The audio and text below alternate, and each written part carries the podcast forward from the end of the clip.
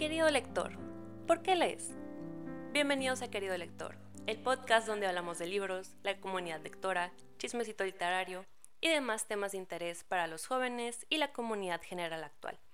Mi nombre es Adriana y estoy aquí con mis compañeras y co-hosts Dania, Laura, Debbie. Y hoy estaremos platicando sobre el origen del género del young adult, el boom literario del 2012, la importancia del cine en la promoción de la lectura y demás temas que salen entre una charla de amigas lectoras. Y bueno, queríamos comenzar hablando un poco de la historia del género eh, Young Adult para tener un poco de contexto para la plática que tendremos y la discusión más adelante. El término en sí comenzó en 1920 cuando un grupo de bibliotecarias de la Biblioteca Pública de Nueva York decidieron hacer una lista para impulsar la lectura en una demográfica más joven, ya que casi siempre eran adultos los que se acercaban a las bibliotecas. Esta lista tenía títulos como Mujercitas y Anne of Green Gables, libros que se consideraban eh, libros para mujeres adultas, pero que hoy en día se consideran libros juveniles.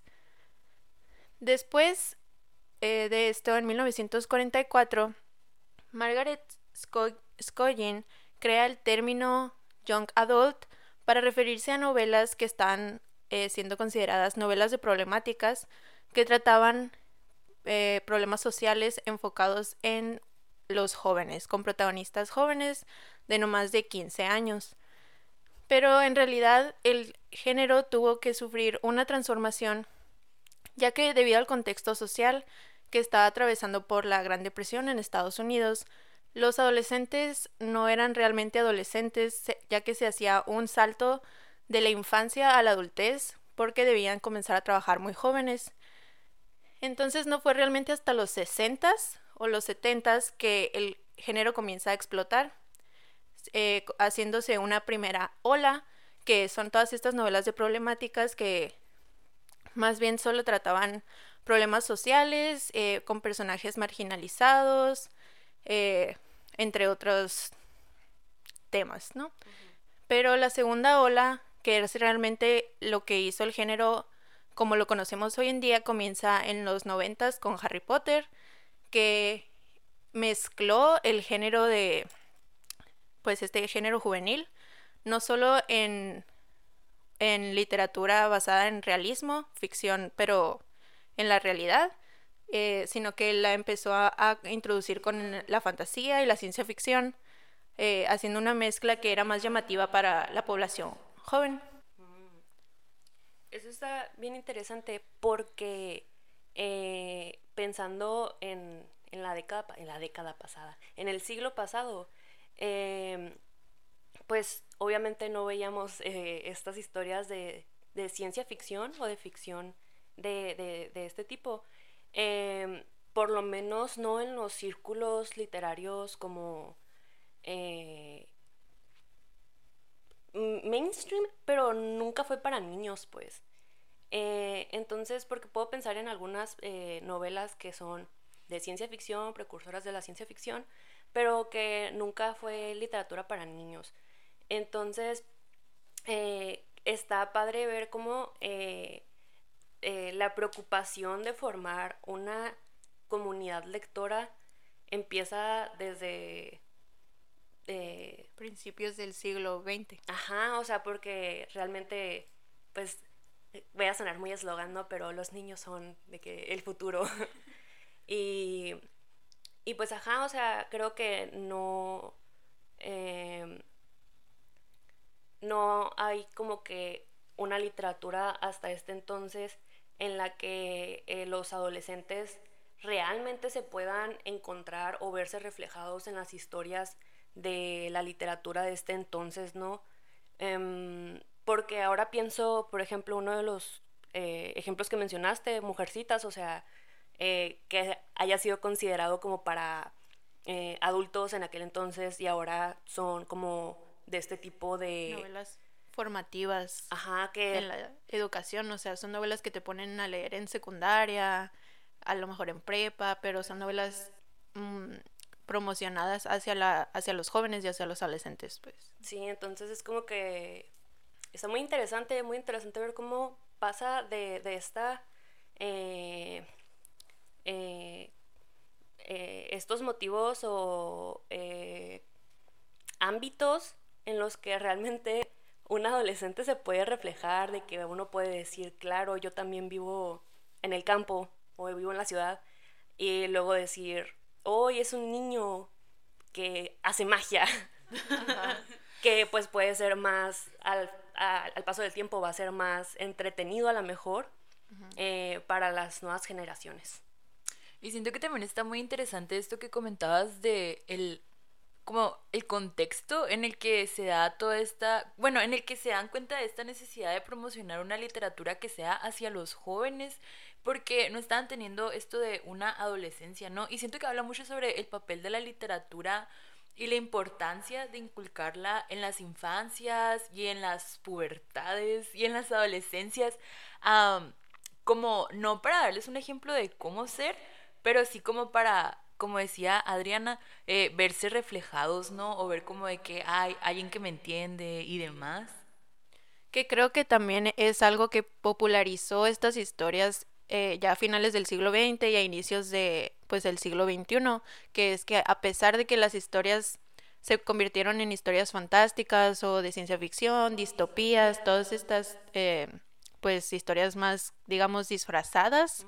En sus centros siguen siendo historias de personajes que son, em, pues, eh, diferentes, digamos, o que se sienten diferentes, o que hay algo que hace que destaquen dentro de su realidad y de su mundo, que es realmente la experiencia adolescente, que todos nos hemos sentido como si fuéramos los raros o como si estuviéramos solos, exactamente. Entonces la literatura juvenil nos da ese medio para decir, sentirnos acompañados y entendidos, pues. Pues creo que esto nos puede llevar eh, a iniciar la conversación para eh, contestar esta pregunta, ¿no? Del inicio, ¿cómo fue que empezamos a leer? Y yo creo que más importante, ¿por qué empezamos a leer? ¿Cómo nos acercamos a la literatura? Yo siento que hubo dos momentos en mi vida donde empecé a leer. El primero fue de pequeña. Mis padres no eran muy lectores, pero sí había en mi, en mi casa de que un libro de cuentos muy grandote que me leían en las noches, que tenía dibujitos y me gustaba y así. Y empecé a leer como que por mi cuenta cuando empecé a leer en la primaria los libros que vendían en las papelerías o en los en los supermercados de High School Musical y de Camp Rock, que eran libros donde que eran libros donde venía así como que escritos los guiones, pero según recuerdo también eran como que escenas que no estaban incluidas en las películas.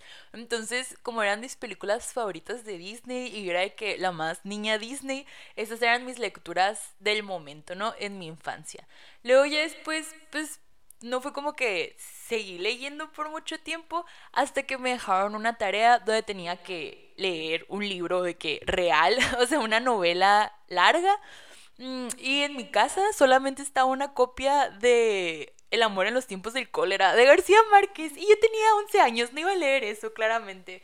Entonces me acuerdo que visité a mi abuela porque a mi abuela sí le gusta mucho, mucho leer, tiene así de que libreros llenos de libros. Y ah, le dije, no, como que, pues necesito un libro para la escuela. ¿Cuál cree que, que esté bien que lea? Y me dijo, justo acabo de comprar este libro. Y me enseñó Luna Nueva de Stephanie Meyer.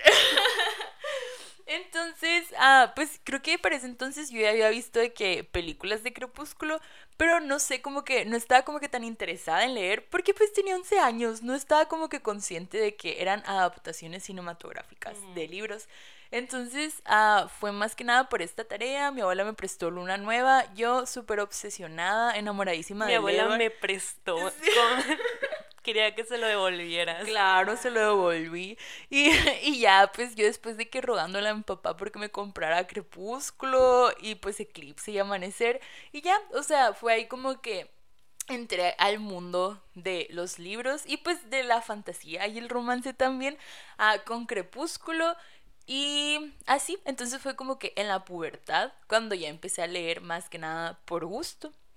Yo no tenía la menor idea de que vendían estas historias de High School Musical, de... No tengo la menor, que menor idea de lo que estás hablando. No las topo, pero qué divertido, qué buena manera de... De introducirte en el mundo literario. Ajá, de, de, eh, de, Ajá. Pero bueno, a mí me desbloqueaste un recuerdo porque eh, yo también creo que empecé, hubo como dos etapas de mi vida donde la, la literatura se hizo muy presente y al principio fue cuando estaba pues muy chiquita, tercero de primaria, por esos años, que tenía yo también libros de Hannah Montana, libros de High School Musical, creo que tenía el de la segunda película. ¿De dónde están sacando estos libros? No tengo la menor idea. Pues mis papás, o sea, yo creo que mis papás me los compraban porque sabían que me gustaba, o sea, yo era la más fan de Hannah Montana, realmente era de que esa persona pues tenía todo, desde discos, la hyperfixation estaba ahí. Las pelucas. Sí, todo, todo. Entonces, esos libros aparecieron en mi vida y yo me los llevaba a todas partes y tenía que ir con mi abuela, me llevaba mi libro Hannah Montana, etcétera, etcétera. Y me acuerdo muy bien que estaba yo en una posada, creo que de Navidad de la escuela, y que estaban, estábamos en el salón con todas las sillas así rodeándonos, de que ah, al, centro estaba la pista de baile, ¿no? Que era realmente el salón. Bailando el burrito sabanero. Así, ah, sí, te lo juro. Pero yo estaba de que sentada en mi mesa banco con mi librito de Hannah Montana, leyendo y todo así que, pero qué, qué estás haciendo? Y yo, me estoy de que mucho más divertida leyendo. No lo sí. Entonces, eso fue algo que me acuerdo. Y también me acuerdo de estar, por ejemplo, he tenido como 50 mil ediciones del Principito, de que desde que estaba chiquita eh, me intentaron como que llevar hacia la lectura y me compraban el Principito y lo perdía. o y tú lo negabas. Ajá, o sea, no, no, no hacíamos clic. Pero esos, esos fueron mis primeros libros. Y ya después, cuando ya estaba más grande, estaba en secundaria, fui a ver Luna Nueva con mi papá porque me gané unos boletos en la radio y yo estaba que muy chiquita, entonces no podía ir sola. Pero mi mamá sabía que me gustaba mucho Crepúsculo. Entonces me acuerdo que me habló y me dijo que estaban rifando los boletos para la, el preestreno, ¿no? En, en la radio. Y yo marqué y les dije, contesté una pregunta que creo que era quién era el que se podía convertir en hombre lobo, una cosa así. Y ok, Jacob.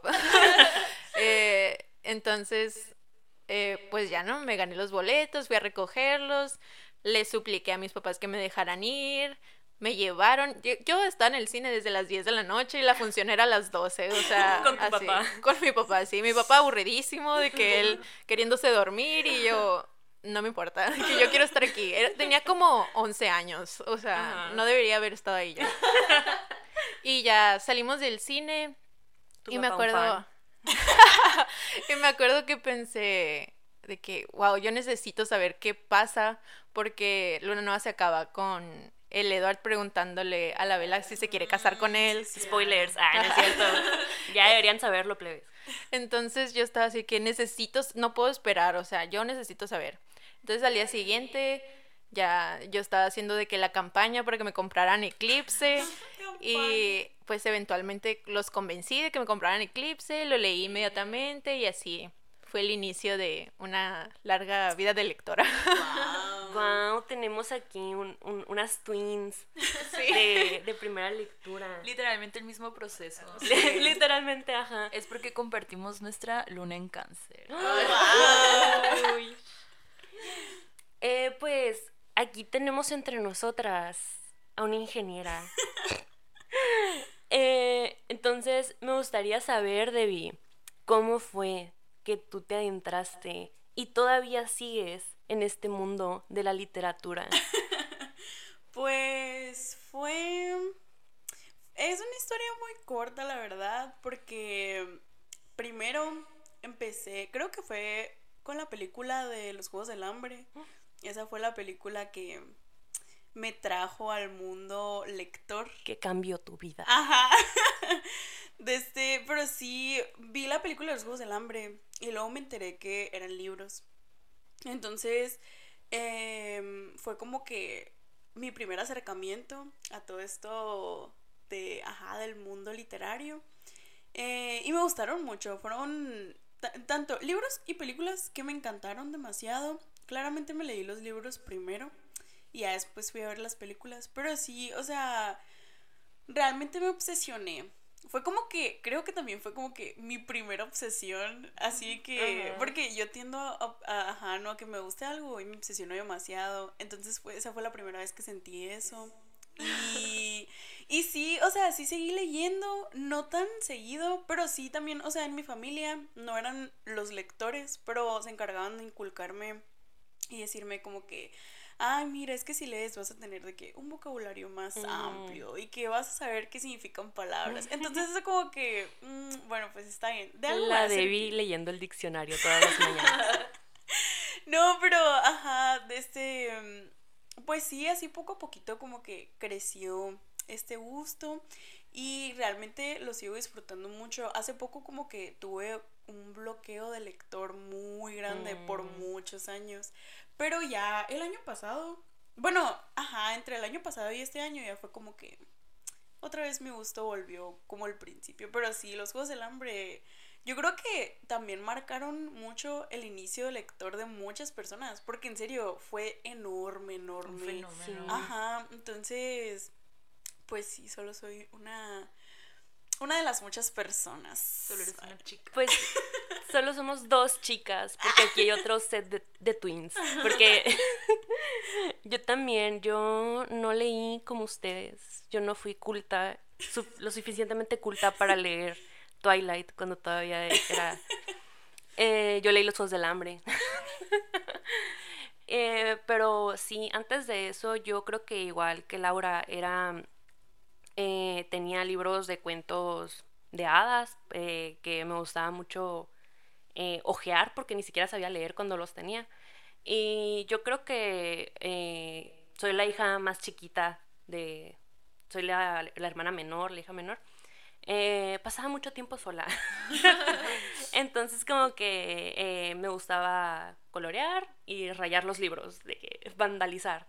Eh, pero pues ya con el tiempo pues que fui aprendiendo a leer, era lo que me divertía pues. pero no fue hasta que leí Los Juegos del Hambre que fue como que la primera saga que igual que Debbie así fue como que una obsesión y abrió como que esta eh, como que leer caóticamente o, saben que podía leer un libro en tres días o algo así. Pero el primer libro que yo me acuerdo que, que pude haber leído así como que un shout out to este libro es uno que eh, nos regalaron cuando iba saliendo de la primaria. Y me acuerdo que nos daban así como que tiempo en la escuela para leerlo. Y estábamos de que todos sentados en la cancha y todos de que mis compañeros estaban de que literalmente no leyendo porque pues qué aburrido. Pero me acuerdo que me enganchó un montón. O sea, este, este libro fue, tiene un lugar muy importante en mi corazón porque como que cambió mi perspectiva de lo que podía ser un libro, ¿no?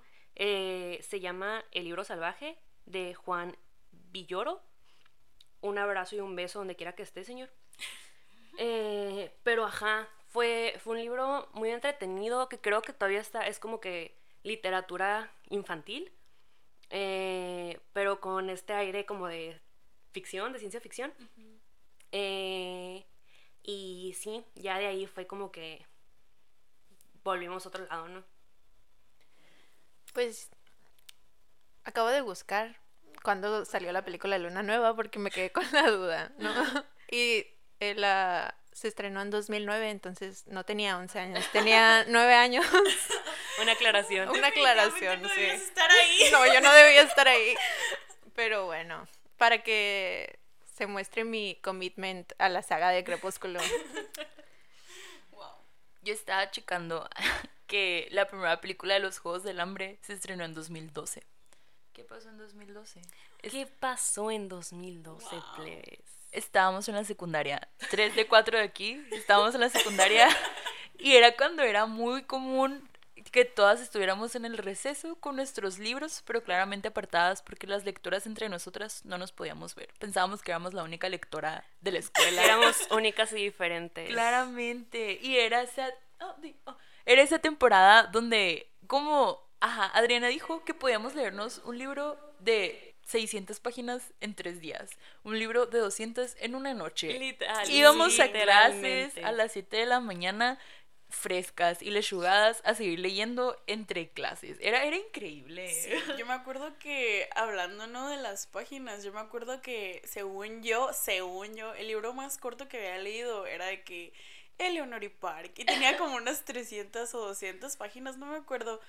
Pero, ajá, porque yo me creía de que increíble por haber leído Los Juegos del Hambre, que tenían 400, casi 500, y Maze Runner, que también... Tienen 500, casi 500 páginas los sí, Juegos del casi Hambre. 500 según yo. Guau. Pero sí. Y Y también- eh, que sintiéndome superior. Años des 10 años después. Pero sí, luego también Maze Runner me tocó leer, que eran como que una saga de- de tres libros, según yo. Que igual, o sea, me los devoré literalmente. Pero sí, me pareció curioso. Y sí, está bien, bueno, está muy interesante eso porque en mi escuela, por ejemplo, no era, no fue así. Realmente se hizo una mini comunidad de lectoras, porque éramos como cuatro o cinco De lectoras. lectoras, sí. Eh, eh, que teníamos este, esta inquietud de estar de que consumiendo literatura. Y era hasta el punto de que descargamos los PDFs ilegalmente, por supuesto, porque no teníamos dinero. Y nos leíamos todos los libros en la computadora. No, no. Horas y horas y horas y horas de leer en la computadora porque costaban muy caros los libros para tener que 10 años. Y deja. Y luego, ajá, además de que no te tomaban tan en serio, ¿sabes? en Ay, ese momento como estás tan chiquita y dices de que quiero leer eh, este libro tan grande, como que muchos adultos no te creen que, que lo vas a terminar y que es un algo que estás haciendo en serio, pues. Ay, eso está súper mega horrible, porque creo que todos hemos tenido esta etapa de, de como lectores, con personas que realmente nos gusta leer de que todo, eh, cuando empezamos a leer de pequeñitos, como que era un wow, como los papás de Debbie, ¿no? De que eh, sí, alentando la lectura, ¿no? Porque pues todo el mundo quiere que sus hijos lean por, por alguna razón eh, cuando están pequeños, pero una vez como que llega a un punto de que te estás devorando los libros de que más rápido de, de lo que te los pueden comprar, es como que tienes favor, un para. problema de que sí, sí, sí. haz algo más provechoso con tu tiempo. Ay, sí. Sí, yo recuerdo que cuando recién empecé esa, esta etapa, cuando me compraron Eclipse primero, me acuerdo que pedía libros muy seguidos, o sea, pedía como tres libros a la semana y estaba bien emocionada porque aparte a mis papás les gustó que yo empezara a leer. Entonces al principio sí me compraban todos los libros que yo les pidiera, ¿no? Pero esto duró como 10 o 15 libros de que y ya se dieron cuenta que era demasiado en serio, que se estaba saliendo de control y me dijeron, "No, te vamos a dar de que un dinero para que ahorres tú y tú te vayas organizando y si quieres un libro te los vayas La comprando Dani porque estaba arruinando el presupuesto de su hogar. era un problema. Yo creo que en el primer año que, ese primer año de que entre 2000, o sea, estos, ¿no? De 2010 a 2012, ahí compré la mayoría de los libros en mi colección. O sea, fuera mm, una obsesión realmente, como habías dicho. Mm, Yo, pues en Caborca, de donde soy, no había. Estamos en Sonora Play. Ah, sí. Ah, era secreta nuestra ubicación. Pues bueno, em, donde, donde yo soy, no hay librerías así que, por ejemplo, no hay de que Gandhi o Porrúa. Solo está una librería que es de la universidad. Pero tampoco es como que haya mucho catálogo. Y había una librería que era la del centro, pero nunca me llevaban. Entonces, para mí no había librerías, pues, ¿saben? Entonces, yo aprovechaba siempre que mi papá salía de viaje por trabajo a la capital y le pedía un libro así. Entonces, con cada viaje yo sabía que cuando regresara me iba a traer un libro. Y por eso también como que era doblemente especiales los libros para mí en ese entonces, porque era como que un obsequio y pues ajá, no porque quería leer. Y me acuerdo también que por esta misma época fue cuando encontré el increíble mundo de Booktube. Y me acuerdo mucho de que si era, o sea, una experiencia mm, no global, por así decirlo, esto de devorarse los libros. Ahorita que estaban contando eso de que, ajá, no, estar obsesionadísimos. Me acuerdo mucho de cuando el Sebas Muret era el coleccionista de mundos. Y no me acuerdo de qué libro hizo una reseña una vez que dijo que, ay, es que él empezó en YouTube también como a los 13 años, estaba súper Un beso y un abrazo donde quiera que esté. Te quiero mucho, Te Sebas. queremos mucho, Sebas.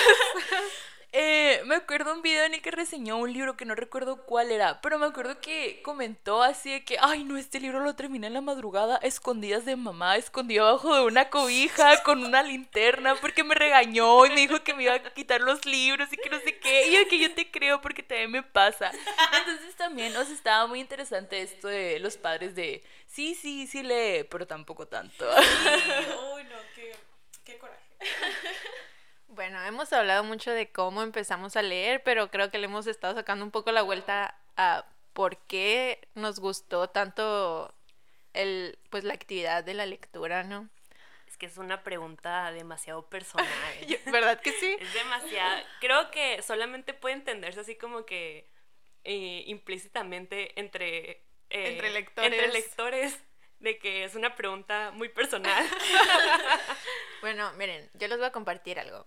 Creo que para mí, sin ponernos tan personales, eh, era como el escape de la realidad, ¿no? O sea, creo que ese es uno de los factores que más te atrapan de, de estar en un libro. Amamos el escapismo. Ajá, sí, porque yo hasta hace poquito aprendí que no todo el mundo le pasa igual con la lectura, o sea, no todo el mundo puede suspender la realidad para adentrarse en el mundo que te está ofreciendo el libro, ¿no? Entonces eso para mí se me hizo muy impactante, ¿no? Aprender de que esto, porque para mí los libros siempre han sido como que si me quiero desconectar de mis sí, sí, problemas, sí. de la escuela, de todo esto, agarro un libro y me voy. Ajá. ¿Se acuerdan de esta foto que estaba muy famosa en ese entonces de Tumblr y de We Hearted y todo eso que decía de que una persona solo tiene una vida, pero un lector vive mil vidas? sí. Sí. Pues para seguir con este camino de las citas, yo sí me voy a poner muy personal. y les voy a citar a un gran hombre, a un gran personaje ficticio llamado Will Herondale. de la serie de Cazadores de Sombras, Los Orígenes, de Cassandra Clare. Eh, página, no, no es cierto.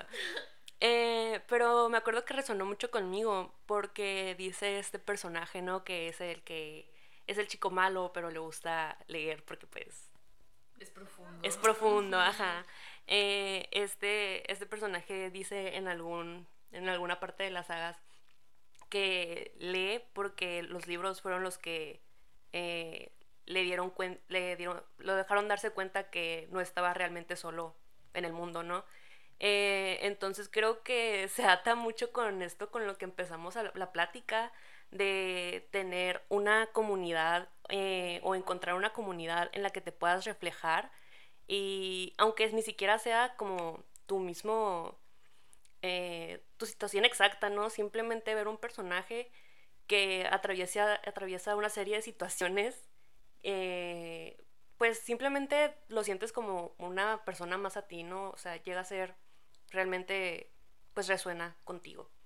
Sí, creo que también el algo que funciona o que ayuda mucho del young adult y que creo que es algo bien importante de este género es que o sea, te forma en muchos sentidos como como adulto, pues, o sea, en el momento no te das cuenta, pero yo ahora que pienso a mi pasado y cómo me fui formando y los valores que tengo hoy, muchos los aprendí de la literatura y de los libros, de los personajes y todo esto. O sea, creo que te ayuda mucho a empatizar con otras, con otros seres humanos, otras, otras perspectivas, otras problemáticas que a lo mejor no vives tú directamente, pero que puedes ponerte en su lugar a través de los personajes. O que pues a lo mejor son situaciones ficticias, pero eh, siempre van a ser eh, un reflejo o un ejemplo, ¿no? De lo que estamos viviendo o lo que se está viviendo, lo que se vivió.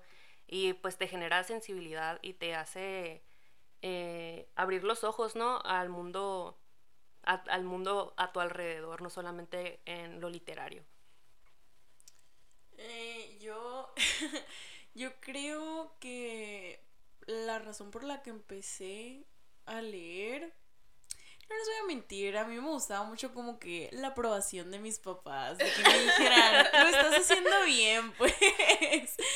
Eh, que me dijeran, ay, sí, vas a aprender mucho, como que sentir pues simplemente que está de que haciendo algo productivo. Y creo que fue por eso, claramente sí me gustaron mucho las historias, porque en serio no puedo hacer algo que no me guste, ¿no? Pero sí, no sé, o sea, ajá, me gustaba leer, pero también me gustaba mucho la aprobación de mis papás. Pero, ajá, los quiero mucho, TQM, ajá. Gracias, por eso está donde está. Exacto. bueno, eh, hablando de esto, de cómo el género de eh, la literatura juvenil forma no solo a seres humanos, también creo que tiene un impacto muy grande en cómo nos formamos como una generación, porque creo que esto ya se adentra mucho en los Juegos del Hambre y en el impacto que tuvo más en 2012, que fue esto que comentábamos de que qué pasó en 2012, porque se hizo la adaptación a cine de los Juegos del Hambre y realmente explotó.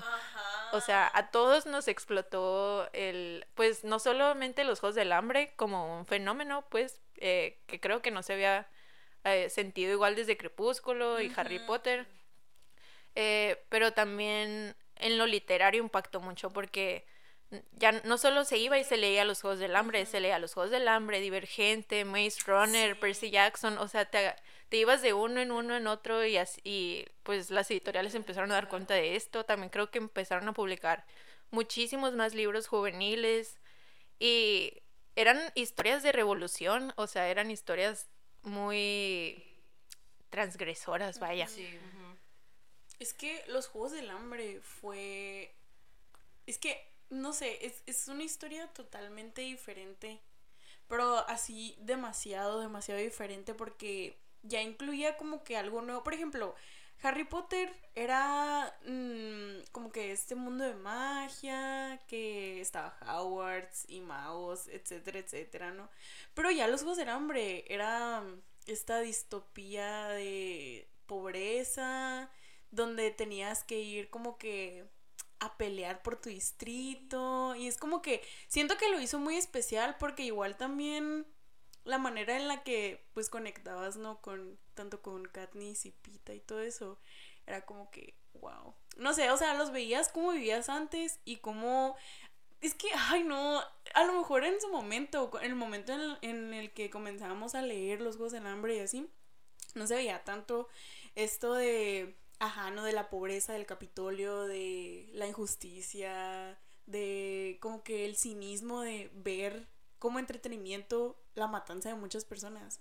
Es como que claramente no te vas a dar cuenta de eso cuando tienes de que 12 años, pues sabes, pero ya conforme vas creciendo te das cuenta de que los Juegos del Hambre es realmente una gran historia, que no simplemente se basa como que en el romance entre esta persona y esta persona y wow, no, los Juegos del Hambre como, sabes, no sé, está como que muy interesante, pues. Creo que es eso justo lo que hace que los Juegos del Hambre siga tan relevante en las conversaciones de literatura juvenil, o sea, hasta el día de hoy, ¿no? Especialmente este año, creo, con, pues, la nueva adaptación que va a salir del último libro que se trata del, del presidente Snow.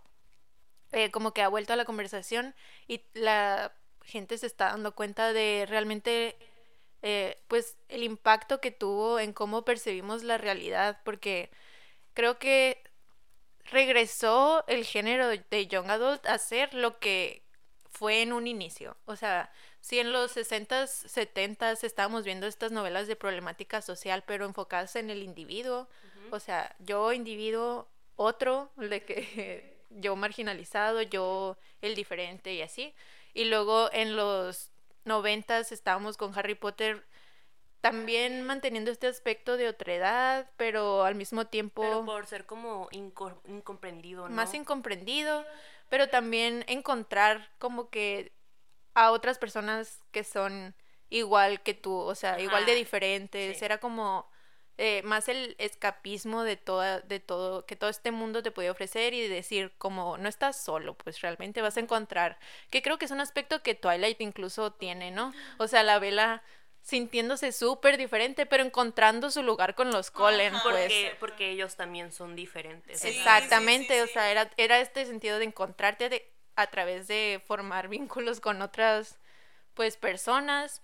Y luego en, lo- en los 2010, con los Juegos del Hambre y todos estos eh, libros, volvemos a, el, a la otredad que nos muestra, pero ahora en mundos no solo, de, no solo con problemáticas de el individuo, Ajá. pero también ya problemáticas sociales y que reflejaban realmente el mundo, que el mundo está en un punto de crisis que nomás ha ido en, a- en aumento, pues. Ahorita que comentas también eso como de regresar otra vez a los orígenes del young adult, siento que moviéndonos un poquito más a la actualidad, este 2023, ha habido mucha conversación sobre cómo otra vez ya no existe la pubertad y cómo los niños están saltando directamente a la última parte de la adolescencia, casi adultez, porque ha habido una hipersexualización de los menores por las redes sociales y por toda esta apertura y la globalización y la pandemia y han sido muchos factores que han hecho que otra vez los niños ya no estén como que disfrutando las etapas de su vida, ¿no? Y siento que esto también está como que muy acorde a que otra vez esté popularizándose, por así decirlo, la lectura o haciéndose como que mm, más, no mainstream, pero como que mucha difusión en las redes sociales, pues porque siento que por un tiempo dejó de verse como se veía antes o dejó de ser tan popular todo esto de booktube, etcétera, y ahorita tenemos otra vez de que booktok, que es como esta parte donde recomiendan libros en TikTok, está también de muy famosos ahorita los booktagram, que son estas cuentas de Instagram que promocionan mucho la lectura y así. Y siento que a lo mejor, aunque sea de manera inconsciente, tiene mucho que ver con esto que estamos viendo de cómo los menores otra vez ya no están siendo pubertos, pues, y cómo ya no están viviendo así las etapas de su vida a su tiempo. Y sí, o sea, me recordó mucho a lo que comentabas de los inicios del Young Adult. Creo que, creo que también eh, eh, eh, tiene mucho que ver esto que algunos de los autores que escribían como literatura infantil de repente empiecen a tener que cambiar eh, su género o lo que escriben para adaptarse ¿no? a las nuevas generaciones A su público. o, o incluso al público que tenían antes que a lo mejor antes eran adolescentes pero luego crecen y son jóvenes adultos. Y también está pasando con, con el mismo género de el young adult, o sea, muchos de estos autores con los que crecimos, bueno, nuestra generación, o sea, Susan Collins, Cassandra Clare, todas estas mujeres escritoras, Kiera Cass, eh, que escribían distopías, fantasías, pero mucho de literatura juvenil, o sea, realmente enfocado a estos años eh, entre 13 y 17 años, cuando mucho, ahora están eh, evolucionando con- junto con su audiencia y escribiendo libros más adultos, o sea, ya con personajes en sus 20, 25 años, y está dejando otra vez este hueco aquí de, de quién está escribiendo entonces para los jóvenes. Los adolescentes. Sí, sí es cierto. Siento que antes de los libros más populares eran de estos que estaban a punto de cumplir 16 años y por eso en ese entonces todos queríamos cumplir 16 años para que nos llegara una carta o para que nos tocara hacer tributos. O todo eso fue aunque no fuera nada bueno pues pero todos sentíamos como que por los libros aunque claramente no podíamos pasar por no queríamos pasar por muchas de las mismas situaciones que los protagonistas pasaban. Nos hacían sentir como que cuando cumpliéramos 16 iba a pasar algo que iba a cambiar nuestras vidas por completo. O no sé al menos yo sí lo sentía de que en mis 14 No, 13 sí, claro. y ahorita siento que ya no se ve eso tanto en los libros que he estado checando así que están leyendo los adolescentes. Ahora siempre están como que ya pues en sus 18, 19, 20, 20 y tantos y así. Y es por lo mismo pues como que los autores se dan cuenta de que son las mismas personas que crecieron leyendo en su pubertad las que están leyendo ahorita pues. Y por eso como los nuevos lectores jóvenes no tienen más opción que leer sobre historias de más adultos, por así decirlo. También otra, otro aspecto del género que no hemos discutido, pero que me parece muy importante, es cómo se desvaloriza un poco porque si se dan cuenta, hemos mencionado mayormente a mujeres escritoras eh, que tienen libros con protagonistas femeninas eh, y además eh, su audiencia es mayormente mujeres, ¿no? Entonces creo que esto también le resta en unas en la sociedad como el, general le, le ha restado cierta importancia en qué tan importante es realmente escribir para jóvenes, pues. Y qué tan literarias son las obras que lo hacen, pues. Sí, porque pues esto es otra cuestión, o sea, la fantasía y la ciencia ficción en general no ha sido tan apreciada históricamente dentro del canon literario, pero agregándole que es literatura juvenil o incluso para niños, pues esto también en un sentido académico le ha restado como que eh, cierto relevancia. relevancia, valor, mérito. Está, está bien interesante porque literalmente las pioneras, las iniciadoras de, de este género, pues fueron mujeres y sus cultivadoras ahora mismo siguen siendo mujeres, pues. Y pues todos sabemos cómo funciona nuestra, nuestra sociedad patriarcal, eh, en la que nada más piensen como que en Twilight, ¿no? O sea, eh, ¿por qué no podemos divertirnos? ¿Por qué no podemos disfrutar de una historia eh, de ciencia ficción o de fantasía o de lo que sea? porque tiene que ser mala o porque tiene que ser no considerada literatura real. ¿Y por qué las llamamos problemáticas, siendo que la literatura escrita por hombres ha sido igual de problemática o peor o peor en los temas que se tratan y cómo se tratan, ¿no? Y con esto abrimos otro tema de conversación, que es la lit, ¿no? Que habían incluido, me parece, porque el que más se me ocurre es claramente John Green, que era este, pues, hombre, ¿no? Bueno, él todavía sigue escribiendo. Ah, que escribe, que escribía estas historias, pues, también para adolescentes y las que mayormente las, las consumían éramos, pues, mujeres. Y, por ejemplo, estaba bajo la misma estrella, pero también estaba buscando Alaska y está esta otra de bueno, X. Ah, donde sus protagonistas son muy cuestionables. O sea, sus protagonistas mujeres no están como que tan profundamente construidas como las vemos en otras de esa literatura de ese entonces. No sé. Siento que eso está. John Green es un tema de debate muy eh, como que controversial, creo, porque él es muy abierto con su intención como escritor y para él, o sea, él quiere como, bueno, esto es lo que él dice en TikTok y en Tumblr y en su Twitter, ¿no? Porque yo he seguido a John Green desde que estoy muy chiquita. Y él dice que él justamente quiere como que representar en su literatura esta idea de la manic pixie girl, que, o sea, porque sus protagonistas son hombres, ¿no? Entonces es como que el hombre idealizando a la mujer como una manic pixie girl y luego dándose cuenta que la realidad no es esta, ¿no? O sea, que es otra diferente, pero creo que sí fue un género que se popularizó mucho y muy rápido y también tiene pues ahí sus cuestiones, pero también mayormente enfocado a jóvenes, ¿no? Que es la literatura de con personajes con algún tipo de enfermedad, ya sea mental o física o terminal incluso. Bueno, y habiendo hablado ya de los subgéneros del del young adult y de todas estas cuestiones que se debaten o que están alrededor de la conversación de este género, quería hacerles la pregunta de si ustedes tuvieran la oportunidad de ver un libro adaptado que fuera que sea relevante o que crean ustedes que vaya a traer esta misma atención que obtuvo los Juegos del Hambre cuando se convirtió en película en el 2012, pero que actualmente pues vuelva a, a causar este como que interés en la población joven eh, que se acerquen de nuevo a la literatura, ¿cuál, ¿cuál sería el que elegirían? Pues yo tengo una respuesta muy obvia y puede ser discutido porque ya tuvo una adaptación, pero creo que puede hacerse mejor y puede hacerse... Eh, ¿qué, qué, se va a hacer? Se va a hacer plebes.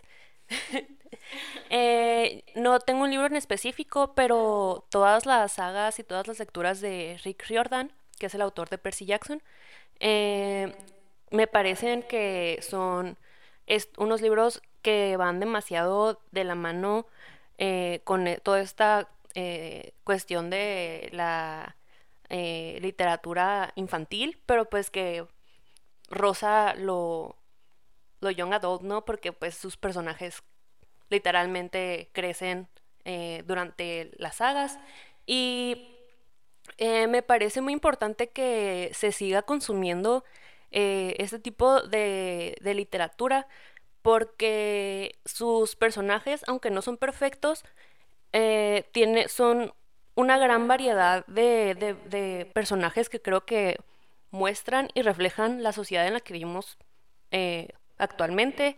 Eh, tiene muchos personajes, pues, no solamente mujeres y hombres, sino que toca cuestiones de sexualidad, de, de género, y creo que es muy importante pues que podamos ver reflejadas todas, todas las sexualidades, todas las razas, todas, todos los géneros eh, en todas partes pues. Y pues un muy buen lugar es en la literatura y que pues esté marcada para jóvenes, ¿no? Que puedan verse reflejados en ella. Y pues si les va a salir la serie, eh, véanla para que podamos seguir teniendo más de esta, de esta saga. yo recientemente, bueno, va muy de la mano con lo que comentaba Adriana. Yo muy recientemente leí Circe, que es un retelling escrito por Madeline Miller. Ella es la misma autora de la canción de Aquiles, que fue un libro que pues se ha popularizado un montón, ¿no? Porque mm, cuenta esto de la guerra de Troya y demás, pero desde otra perspectiva. Y está muy interesante y me gustaría mucho ver en la pantalla Circe o la canción de Aquiles. Siento que son libros muy buenos que podrían atraer a muchos jóvenes a la literatura en general. Pero pues sabemos que la literatura, las leyendas, los mitos, toda la, mitología griega es como que la base de, de la literatura en general. Entonces siento que sería como un muy buen inicio porque siento que una vez que, ay, que sabes de los griegos, sabes de que muchas referencias y demás, y no hay como que, o sea, sin la necesidad de tener que irte a los textos así crudos, pues, de, de los griegos, ¿no? Que a mí se me hacen muy divertidos algunos, pero, ajá, siento que sería muy padre decirse porque tiene esta protagonista que es una mujer fuerte, que es una mujer que se sale de su ámbito familiar porque no la reconocen con el poder que tiene y pues se hace valer por su cuenta, ¿no? Y entran muchos personajes ahí que son muy interesantes y que siento que a los jóvenes de ahora les podrían interesar un montón. Em, muy interesante. Eh, bueno, yo elegiría... Mm, elegiría Los siete maridos de Evelyn y también elegiría El regreso de Carrie Soto, que son dos libros hechos por Taylor Jenkins Reid, que se ha hecho muy, muy, muy popular por pues los siete maridos, ¿no? Em, yo creo que son historias que siempre miran, bueno, que siempre hacen ver a, a, a la protagonista o sea, muy fuerte, pues, ¿no? Desde sus inicios, desde que eran pequeñas, de cómo lucharon, o sí, bueno, ajá, ¿no? Cómo lograron estar en donde están en la actualidad, eh, pues gracias a sus propios esfuerzos y gracias a sus talentos, eh, su inteligencia, su, pues, ajá, no veracidad, todo eso. No sé, siento que siempre tiene muy buena representación aparte. Mm, por ejemplo, la protagonista de Evelyn Hugo, eh, pues es cubana. Eh, y la protagonista de Carrie Soto, del regreso de Carrie Soto, es argentina. Entonces siento que también tiene muy buena representación, tanto pues queer como... Ajá, o sea... Sí, hispanoamericana, pues. Entonces eso me parece también muy interesante. Y son muy buenas historias. En general, tienen muy buena trama, muy buenos plot twists, eh, mucho drama, ajá. Y no sé, siento que estaría muy interesante. Aunque creo que Evelyn Hugo ya está como que siendo adaptada por Netflix, pero igual, pues, pues, ajá, siento que esas serían las que más me gustarían. Yo elegiría a cualquiera de los libros de Sara Yemas, que es esta escritora que empezó con su saga de Trono de Cristal, también publicada junto con En los años de los Juegos del Hambre, pero que no se hizo, o sea, ella obtuvo popularidad conforme la saga fue avanzando. Y ahorita es una de las escritoras de fantasía más populares en BookTok y en, eh, pues, en la comunidad de lectora de internet, ¿no? Eh, sus protagonistas son muy, muy fuertes, independientes y creo que sus historias son muy similares a lo que vemos, por ejemplo, en Juego de Tronos, pero desde una perspectiva femenina, pues con esto de... Eh, o sea, realmente es casi un enfoque de género, pues porque no se ve lo que usualmente sale en fantasía, que es esto, eh, undertones de misoginia y de el patriarcado, como que muchos escritores toman a la fantasía como un género que refleja la realidad, digamos, pero llevándola a un punto eh, muy problemático, pues, porque al extremo. sí. Y Sarah J. Maas hace estas historias, eh, pero no, no teniendo que, o sea, llegar a un punto donde es casi como trauma dumping, pues, ¿no? Eh, lo cual se me hace muy importante ver representado, pues porque todas las historias que tenemos de fantasía actualmente son muy, muy oscuras y son muy, muy enfocadas a, pues, a una audiencia masculina y creo que ya es tiempo de que haya una, una contraparte, pues, un balance. Bueno, creo que con eso cerraríamos esta primera edición de Querido Lector. Les recuerdo que pueden seguirnos en nuestras redes sociales. En Instagram nos pueden encontrar como pod.queridolector. En Tumblr, porque somos chicas cool, como pod querido lector blog. Y en TikTok como pod querido lector. Esto ha sido todo por hoy y los veremos en la siguiente edición de Querido Lector. Gracias por escucharnos.